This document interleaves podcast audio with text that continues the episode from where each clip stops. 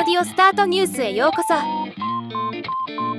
この番組はロボットスタートによる音声広告やポッドキャストなど音声業界の最新情報をお伝えする番組です。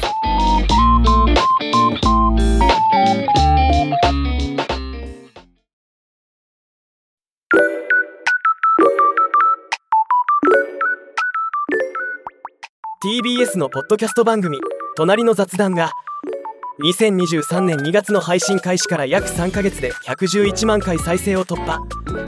また Spotify Japan ポッドキャストチャートで5週連続1位を獲得するなど好調とのこと。今回はこのニュースをお伝えします。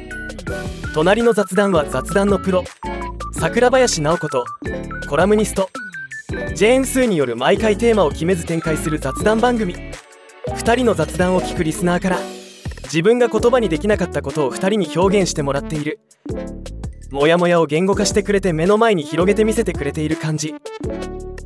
これほど自分の気持ちを汲んでくれるポッドキャストは初めてといった感想が届いているそうです。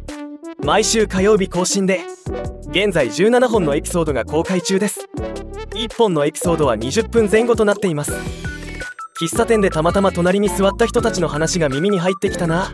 くらいの感じで聞くのが良いとのことで聞いてみました。なるほど。こんな雑談が隣から聞こえてきたらついつい聞き入ってしまいそうです。ではまた。